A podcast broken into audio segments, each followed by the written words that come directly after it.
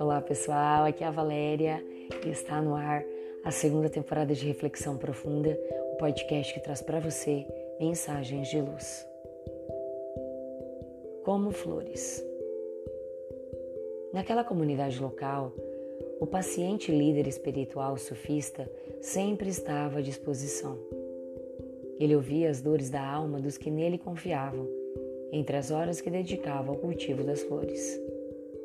Eram tantas que ele até mantinha uma pequena tenda onde as oferecia à venda.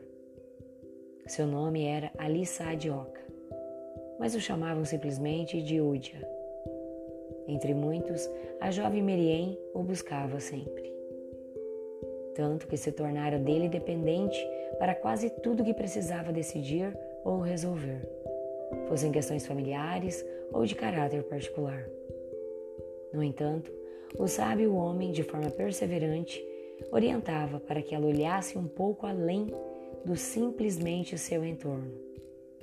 Desejava que ela pensasse e agisse por si mesma, andando com os próprios pés. Certo dia, em que a questão da jovem era um conflito familiar que envolvia seu irmão, a cunhada, os dois sobrinhos, ele a levou a uma sala e lhe mostrou um vaso com flores artificiais.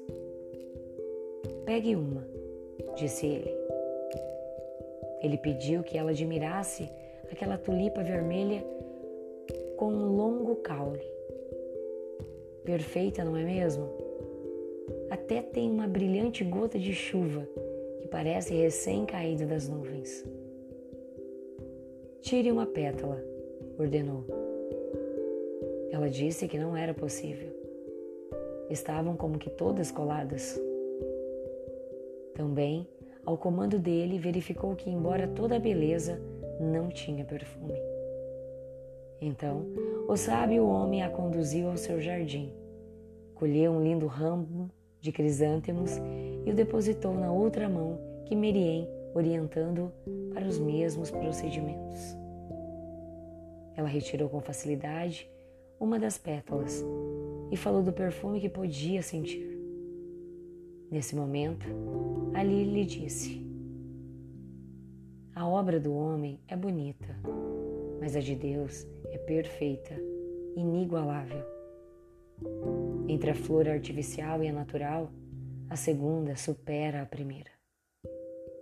As criaturas são como as flores. Somos flores do Pai Criador, dispostas no jardim do planeta. Como as flores, Precisamos de terra para poder germinar, crescer, florescer. Nossa terra é a dos corações que nos estão próximos, familiares, amigos, amores mais amados.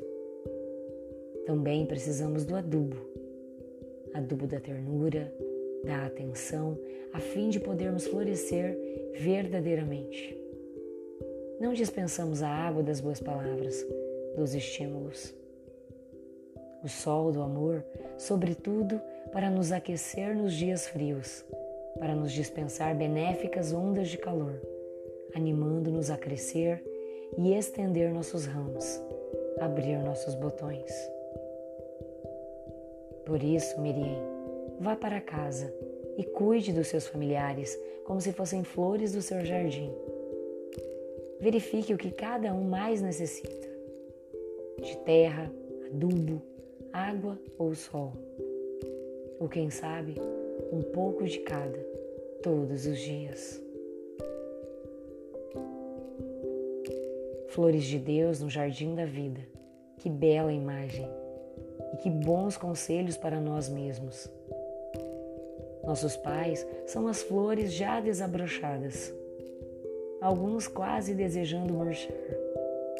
Necessitam de nossa redobrada atenção para que não feneçam antes do tempo. Protegê-los da canícula da solidão. Nosso cônjuge, filhos, irmãos são aqueles que nos requerem o adubo do afeto, a água preciosa dos nossos beijos, dos nossos abraços, a carícia delicada do sol despertando para as manhãs.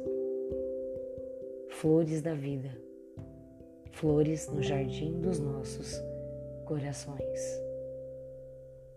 Pensemos nisso.